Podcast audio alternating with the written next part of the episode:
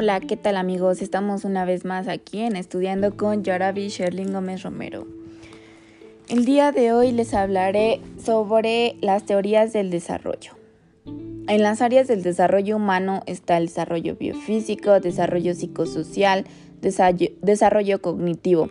En el desarrollo biofísico Dice que en esta área se incluyen cambios de crecimiento nutricionales, de salud, habilidades motoras, acceso de, lactancia materna, reproducción y envejecimiento. En el desarrollo psicosocial dice que se incluyen los cambios en las emociones, el temperamento, habilidades sociales, socialización, la influencia en la familia, amigos, pareja, la sociedad, cultura, orientación y preferencia sexual. En el desarrollo cognitivo dice que en esta área se incluyen los cambios en los procesos mentales como la adquisición de conocimientos y la conciencia del entorno, percepción, juicio, memoria, lenguaje. Dice que también incluye la educación formal e informal. Aquí nos dice que en las etapas del desarrollo está la prenatal, infancia, niñez, adolescencia, está la juventud, adultez y ancianidad. Les voy a hablar un poquito acerca de estas. Dice la prenatal es la primera etapa del desarrollo humano y se da dentro del útero a lo largo del embarazo de la madre. La infancia va de los 2 a los 6 años y se caracteriza por habilidades motoras, cognitivas y lingüísticas en la niñez abarca de los 6 a los 12 años, caracterizado por un proceso de socialización con otros niños y exigencias cognitivas en percepción, memoria y razonamiento. En la adolescencia abarca de los 15 años a los 20 años. Existen varios físicos significativos que culminan en una madurez física y sexual, además de cambios a nivel cognitivo.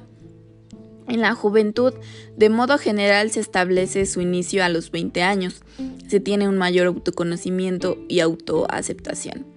En la adultez, la fuerza física, el funcionamiento orgánico, los tiempos de reacción, las habilidades motoras y otras capacidades físicas están a su máximo entre los 25 y los 30 años. Mm, nos dice también que en la, ancianidad se inicia a los 60 años hasta el fallecimiento.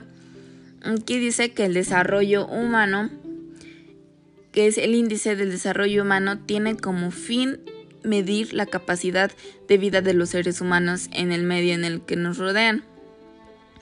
Cuando se calcula el índice del desarrollo humano, se toma en cuenta la esperanza de vida desde el momento de nacimiento, la, educación que posee la población adulta y los alcances materiales que pueden alcanzar usando como referencia las cifras del PBI Producto Brutal Interno.